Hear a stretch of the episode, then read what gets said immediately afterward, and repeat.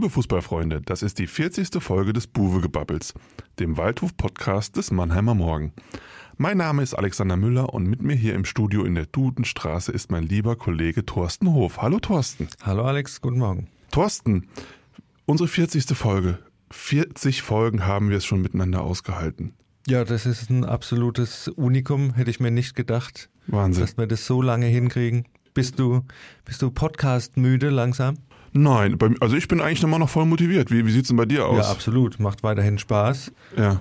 Und äh, bist du saisonmüde vielleicht ein bisschen? Es scheint ja so ein bisschen auszutrudeln, die Saison. Also ich bin mir noch nicht, vielleicht kann man da nach dem Spiel gegen Saarbrücken am Samstag so ein finales Urteil äh, fällen, ob dann, ob man dann saisonmüde werden muss oder nicht. Aber so, so leichte Tendenzen dazu sind auch schon zu erkennen. Ja, aber es geht darum, jetzt nochmal den Adrenalinspiegel so ein bisschen aufrecht zu erhalten, zumindest bis zum Wochenende. Und dann wissen wir mehr, dann wissen wir, wo es hingeht und äh, ja, dann ist es genauso wie du sagst, dann ist so eine kleine Entscheidung gefallen, eine richtungsweisende und dann äh, müssen wir sehen, wie wir nach Ostern da wieder aus den Stadtlöchern kommen. Auch wir müssen nochmal alles in die Waagschale werfen. Ne? Machen wir. Machen Gras wir. fressen. Ja, ne? ja, Gras fressen, die letzten Meter gehen. Ja, Thorsten. Habe ich ja gemacht am Wochenende. Ah, ich bin du hast, viele Meter gegangen. Du bist viele Meter und Kilometer gegangen. Du hast eine kleine Abenteuerreise in den Osten gemacht nach Zwickau. Das ist ja somit die längste Auswärtsreise, zumindest in dieser Saison, stimmt's, ja? Ja? Viel ja, weit, mir wäre jetzt nichts in Erinnerung, was, was weiter oder was ein bisschen abgelegener, auch verkehrstechnisch äh, wäre. Ja. Das war doch deine Zwickau-Premiere, glaube ich, oder warst du genau. schon mal da? Nee, ja. du warst letztes Jahr. Ich war letztes Jahr, ja. genau, zur Weihnachtszeit. Wie hat's dir denn gefallen?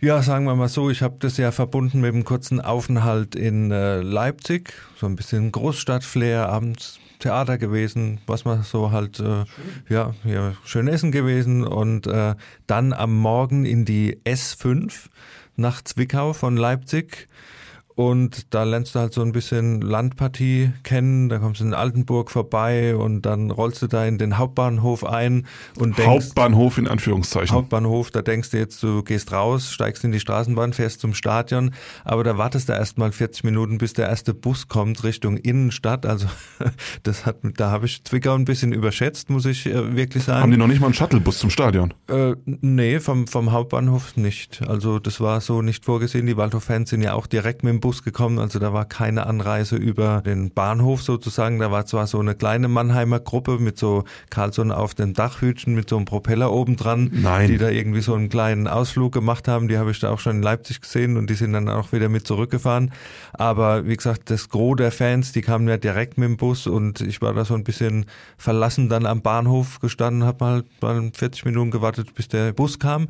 Dann bist du in die Innenstadt gefahren. Da sind dann tatsächlich Straßenbahnen gefahren, so mit Einsatzwegen dann auch und ja, so eine kleine City-Rundfahrt war ganz nett. Zwickau hat ja so ein bisschen den typischen Charme, sage ich mal, von historisch äh, renovierten Häuschen, von guter Sanierungsarbeit, aber auch so ein bisschen DDR-Charme, so ein bisschen Verfall um die Ecke, ja, ist da alles so, so mhm. gesammelt, ganz nett. Dann tuckerst du so mit der Straßenbahn dann an der Mauritius Brauerei vorbei. Ich hätte dir gern äh, eine Flasche Zwickauer Hopfengold mitgebracht, aber es war Sonntag, deswegen. Hat geschlossen ja, gehabt. hat leider geschlossen gehabt, sonst hätte ich da einen kleinen Zwischenhalt eingelegt. Und dann sind wir zum Stadion gekommen, das liegt ja so ein bisschen außerhalb. Ja. Da läufst du dann nochmal hin ist ja auch alles ganz, ganz neu und schick. Die Ecken ziemlich offen, zugig, aber es war am Sonntag immerhin so, dass der Winter nicht reingepfiffen hat und auch wenn es nochmal den Winter Einbruch gegeben hat, war das ganz, ganz angenehm zu ertragen und dann ja. halt schnell wieder zurück, 16 Uhr die Bahn Richtung Halle,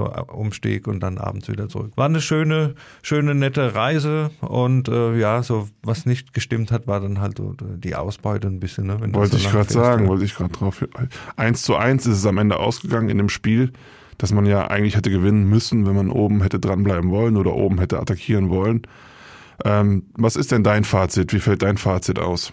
Ja, das Fazit haben wir schon mal ähnlich gezogen nach dem äh, Türkgücü-Spiel, wo auch äh, also der Chancenwucher überhand genommen hat und das war das große Problem wieder am, am äh, Sonntag in Zwickau. Da gelingt alles am Anfang. Nach fünf Minuten steht es 1-0. Lebo macht das Führungstor wunderbar äh, aus, der, aus der Distanz und dann hat der Waldhof weiter Chancen en masse, ja, Schnatterer, dann äh, Lattentreffer, Boyamba und so weiter und so fort. Da muss es eigentlich zur Pause, muss es 2-3-0 stehen und dann ist die Sache gelaufen.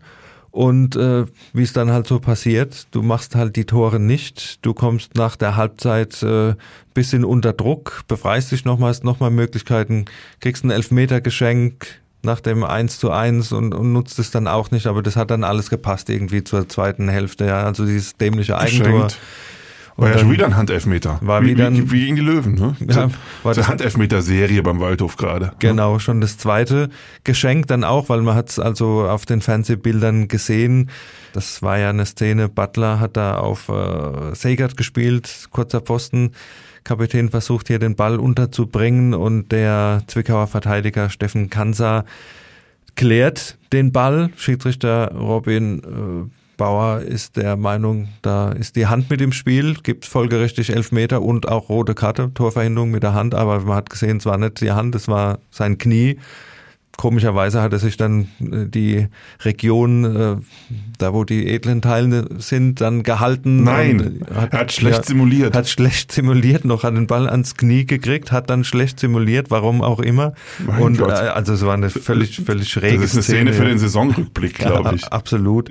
Und äh, dass Boyamba dann den Elfer versemmelt, das hat dann irgendwie zu dieser zweiten Halbzeit gepasst, auch mit diesem dämlichen Eigentor, wo Höger dann Verlat anschießt, der auch irgendwie so ein bisschen zwischen unsouverän und unglücklich gespielt hat und am Sonntag und ja, dass dann auch in Überzahl dann nichts mehr passiert, das war irgendwie abzusehen. Also Ja, Übertag kann der Waldhof ja nicht. Das, so, ja, ja, nee, das, das ist, also, 13 Minuten ist ja im Vergleich zu den 50, die wir äh, auf dem Betzenberg gehabt haben, ja dann verschwindend gering. Also das ist ja, Ja. praktisch wie, wie 11 gegen 11 und äh, ja, war Vielleicht, einfach. vielleicht sollten die mal bei den Adlern in eine Powerplay-Schulung gehen, damit die mal wissen, wie, wie man dann den Gegner unter Druck setzt, wenn man einen mehr hat. ja, Ne? ja. Aber Hm? da ist, glaube ich, auch das Verhältnis von Platzfläche zu Ein wenig anders. ein wenig anders. Also das macht dann schon den Unterschied. Aber es war dann, wie gesagt, die zweite Halbzeit war komplett gebraucht und hinterher hieß es dann, ja, wenn du halt die Dinger nicht machst, dann brauchst du nicht über, über mehr reden, hat dann Höger gesagt zum Beispiel. Ja, ich meine, es hat ja auch Auswirkungen auf die Tabelle gehabt, dieses Unentschieden. Was ist da passiert? Lautern hat 5-1 gegen ähm, Duisburg gewonnen, Braunschweig hat Havelse geschlagen. Also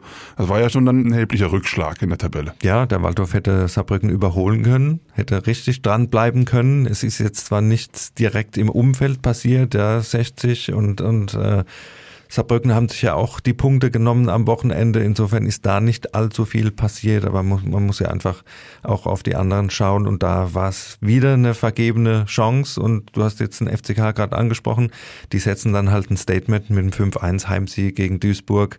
Bam, sage ich da, ja. Äh, Bam. da kracht's halt einfach und dann da bist du halt oben dabei und sowas fehlt halt im Moment und deswegen ist es so ein bisschen Schneckenrennen und immer so hoffen von Wochenende zu Wochenende, dass da nochmal ein bisschen was, was passiert. Genau, der große Flow, den man jetzt so bräuchte im, im Finish, der ist nicht zu erkennen, ne? wo, wo du dann halt mal wirklich zwei, drei, vier Spiele nacheinander gewinnst.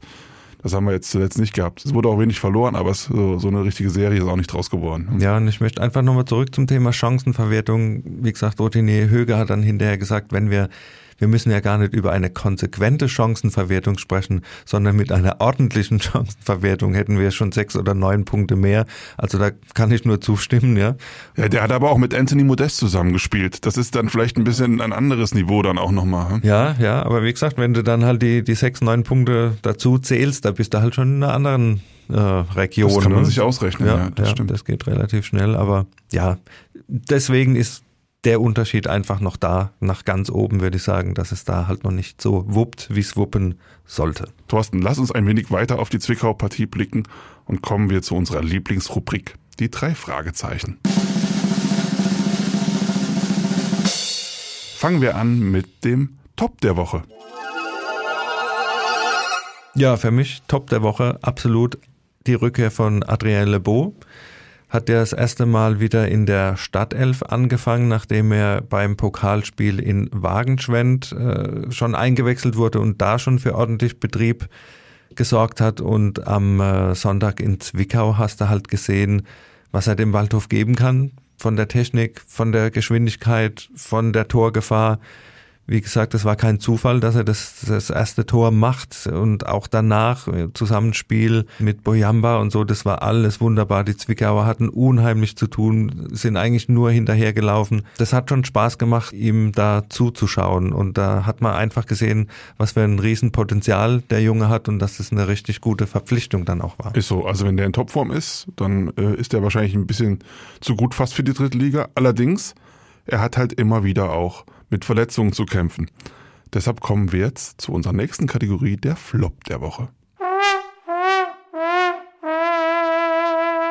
Flop der Woche, auch Adrien Lebeau oder vielmehr nicht Adrien Lebeau als Person, sondern seine Verletzung, weil das Comeback hat dann tatsächlich nur 41 Minuten gedauert. Wir hatten dann eine Szene, da ist ein Gegner ihm von hinten so ein bisschen auf die Füße gestiegen. Er ist nicht weggekommen. Praktisch hat so eine falsche Bewegung gemacht und wieder hinten reingefahren in den Oberschenkel. Und wir haben jetzt auch mal nachgehört. Also es deutet alles auf den nächsten Faserriss in der Oberschenkelrückseite zu, was dann auch so, ja, muss man so einfach sagen, das würde das Saison aus bedeuten. Da bist du wieder mhm. vier, fünf Wochen, bis du da wieder äh, auf der Höhe bist. Und äh, wir haben ja nur noch sechs Spiele. Also das ist das faktische Saisonaus wohl für den äh, französischen Offensivspieler des SV Waldhof und das ist ja fast schon tragisch, weil das ist jetzt die dritte Verletzung dieser Art in dieser Saison. Ja. Und äh, da muss man sich dann natürlich auch die Frage stellen, ist es nur immer Pech oder aus der Situation heraus oder stimmt da was Generelles nicht? Wird ja dann immer vom, vom Wettkampffleisch geredet, ja. Oder hat er wieder zu früh angefangen vielleicht? Kann man die Frage kann ja, man aufstellen. Aber die, die Pause war ja eigentlich lang genug und er wurde ja jetzt äh, behutsam auch aufgebaut, auch übers Training und er hat ja auch das Pokalspiel nicht komplett dann durchgespielt. Also der Aufbau war sukzessive, aber ich könnte mir halt auch vorstellen, dass da irgendwas in der der Körperbalance nicht stimmt oder dass man das einfach mal komplett durchchecken muss, weil wenn du so Kandidaten hast, die immer wieder mit diesen Muskelverletzungen ausfallen, dann ist der Ursprung ja oft ein anderer, also nicht, nicht direkt äh, an, an der Muskelpartie, sondern an einer Fehlstellung, an sonst irgendwas äh, oder an einer Blockade. Muss man halt muss man halt mal schauen. Und das ist echt schade, wenn man sieht, was der Adrian dem Waldhof eigentlich geben kann. Und das hast du dann halt gesehen, als er nicht mehr drin war, als dann Anton Donkor diese Position übernommen hat, der jetzt wahrlich kein Außenspieler der ersten Sorte ist in einem 4-4-2, der braucht halt den Anlauf weiter von hinten. Also das spielerische Element war dann weg dann kam dann, dass Boyamba dann auch müde wurde und dann hast du halt gemerkt, dass ja, der ganze Flow aus der ersten Halbzeit, dass der verloren gegangen ist und da hat man gesehen, was äh, Lebeau für den Waldhof sein kann, wenn er, wenn er fit ist. Aber wie gesagt, äh, die Situation ist leider eine andere. Kommen wir zur dritten Kategorie, das Kuriosum der Woche.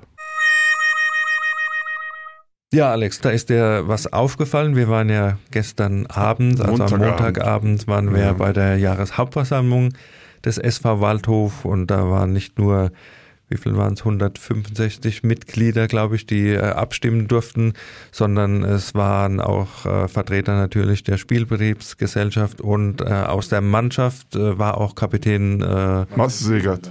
Ja, genau. Zusammen mit seinem Bruder Nico Segert, der ja gerade mit der U23 als Trainer der U23 die Verbandsliga rockt, kann man ja sagen. Sieben Spiele in Folge, Folge gewonnen. Ja. Wahnsinn, ja. Also ich konnte nach der Hauptversammlung kurz mit ihm sprechen. Er stand da mit Nico äh, rum und er hat jetzt immer eine, oder häufig trägt er eine Schiebermütze. Und dann habe ich ihn gefragt, äh, Cello, was ist das? Bist du nach Köln gefahren und hast im, äh, im FC-Fanshop äh, dir die Schiebermütze vom Steffen Baumgart äh, gekauft? Dann hat er gesagt, nein, nein.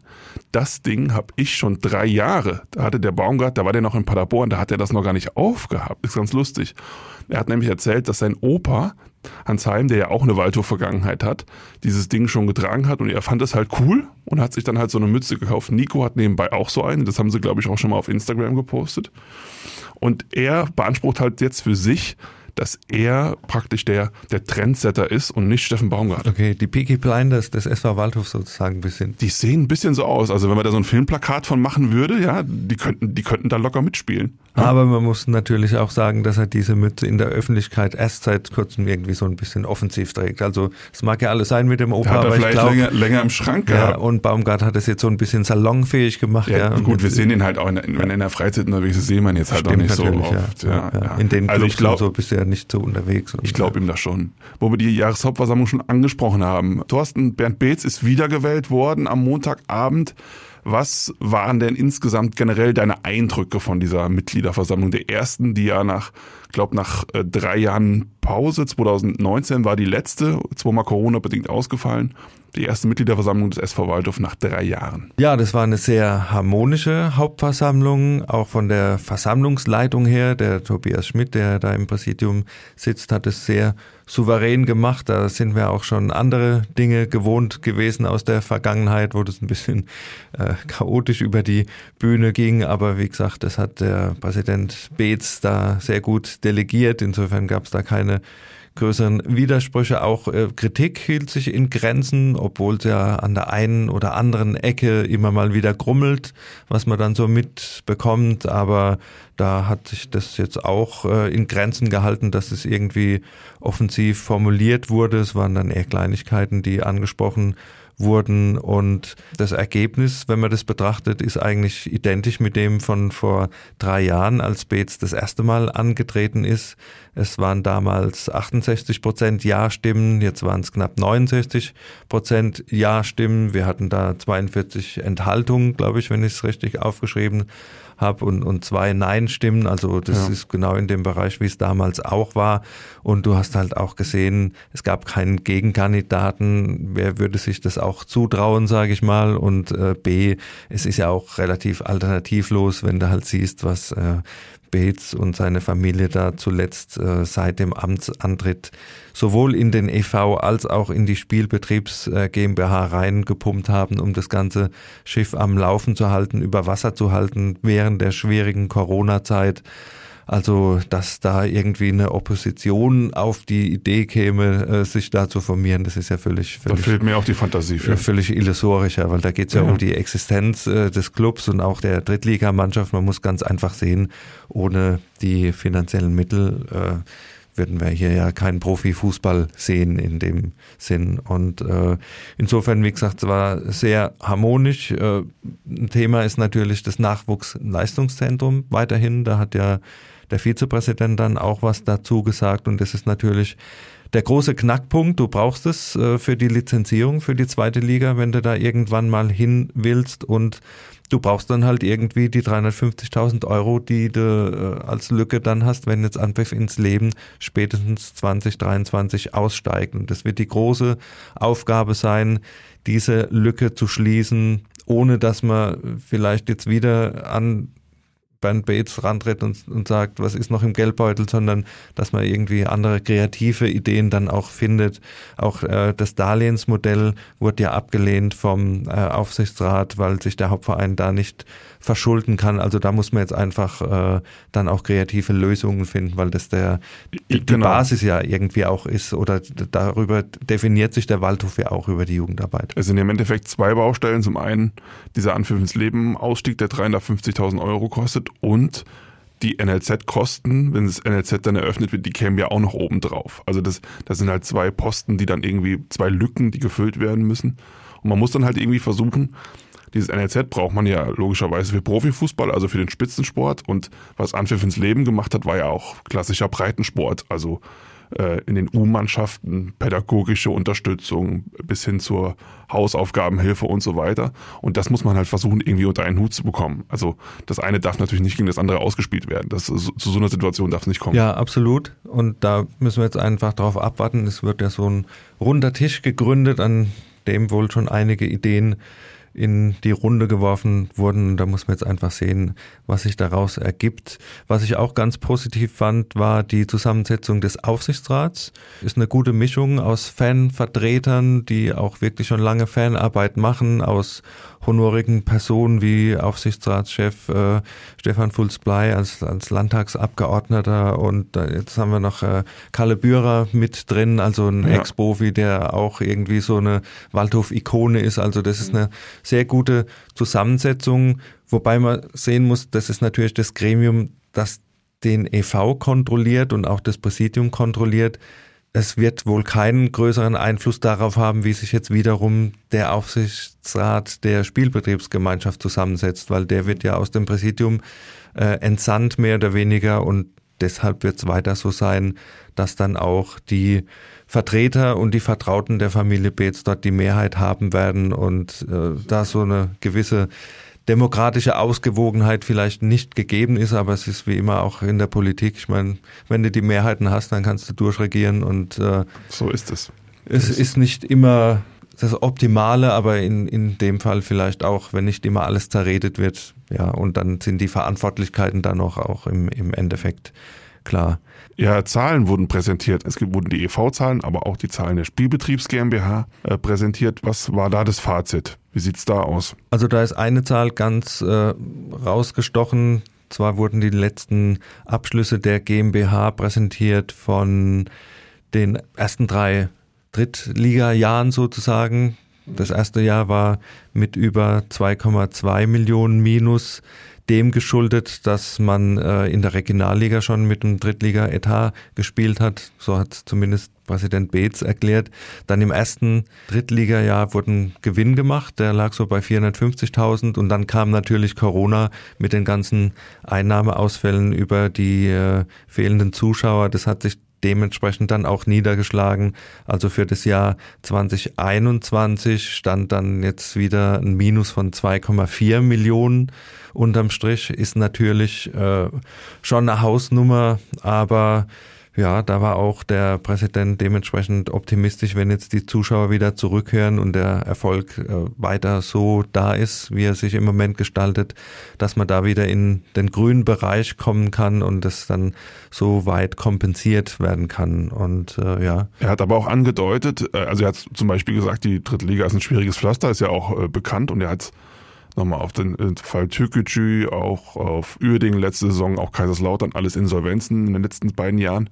Und er hat gesagt, es wird jetzt wohl jedes Jahr eine Insolvenz geben, aber er hat auch angedeutet, dass der SV Waldhof wohl dieses Gehaltsniveau halten kann, was, was er in dieser Saison hat. Das ja, er hat zumindest gesagt, viele Clubs hätte er gehört, werden die Etats herunterfahren, was im Umkehrschluss bedeutet, oder das hat er ja auch schon mal angedeutet, dass der Waldhof den Etat weiter so beibehalten will oder eventuell auch noch ein bisschen erhöhen, was wiederum bedeutet, dass der Kader qualitativ so gehalten werden kann oder vielleicht auch ein bisschen verbessert werden kann. Und das würde bedeuten, dass man dann wenn eins und eins zwei gibt, dass man dann auch im nächsten Jahr wieder vorne mitspielen kann. Und äh, wenn die Struktur halt so ist, dass du einen Mäzen hast, der halt für gewisse Dinge gerade steht und auch ein paar Lücken stopfen und, und ein paar Löcher ausgleichen kann, dann ist sowas machbar. Und wenn man sich diese Struktur anschaut, dann wären wir auch schon beim Club wie zum Beispiel Saarbrücken mit dem äh, Präsident Hartmut Ostermann, der in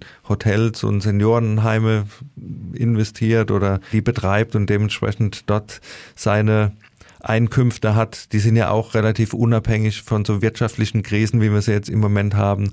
Und es ist äh, ein ähnliches Modell, dass du halt einen starken Präsident hast, der dann auch immer für gewisse Dinge garantiert. Und damit wären wir ja auch schon ein bisschen so beim nächsten Spiel. Am Samstag geht's ja nach Saarbrücken. Und da ist auch die sportliche Ausgangssituation nicht uninteressant. Also ich meine, es ist jetzt das klassische Gretchenspiel. Also ich meine, wenn sie da jetzt nicht gewinnen, kann man eigentlich äh, bei dann noch ausstehenden fünf Spielen, dann bräuchten sie schon ein kleines Fußballwundern, um nochmal zumindest auf Platz drei zu kommen, auch wenn man sich anguckt, wie stabil jetzt Lautern unterwegs ist. Am Betzenberg, die haben jetzt wahrscheinlich immer 30.000 plus X bei jedem Heimspiel. Die werden nicht mehr allzu viele Punkte lassen, ist meine Prognose und deshalb Sie fahren nach Saarbrücken, sie werden von 2000 Fans begleitet. Es wird eine stattliche Kulisse geben da.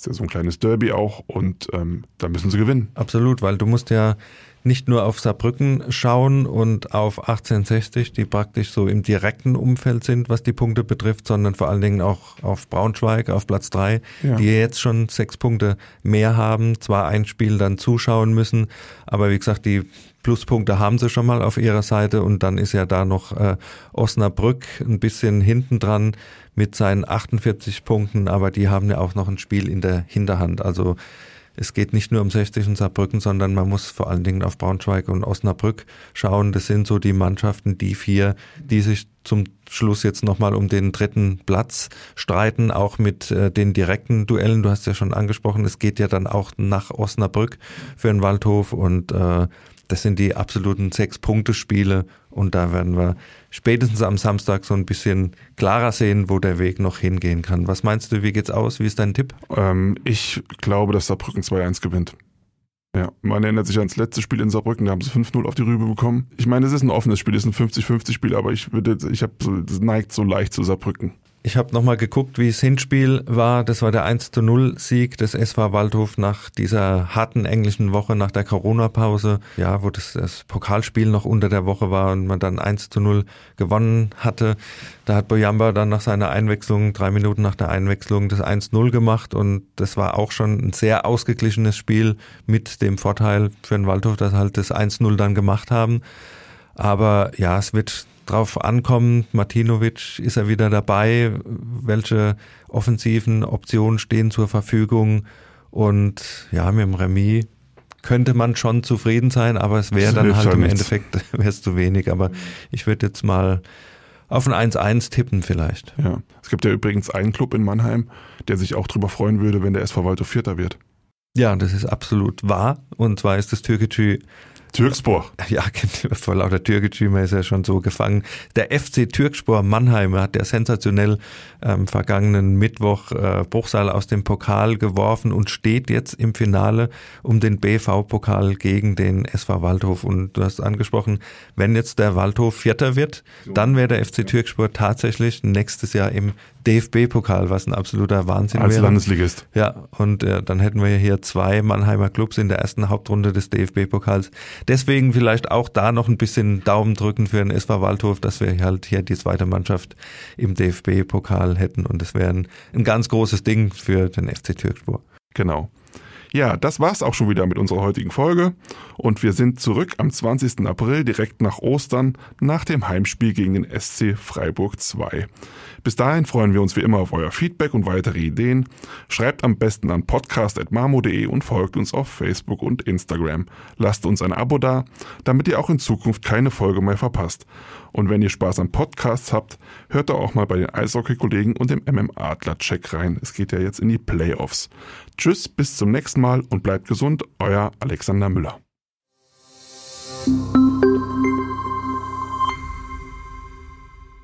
Ein Podcast des Mannheimer Morgen.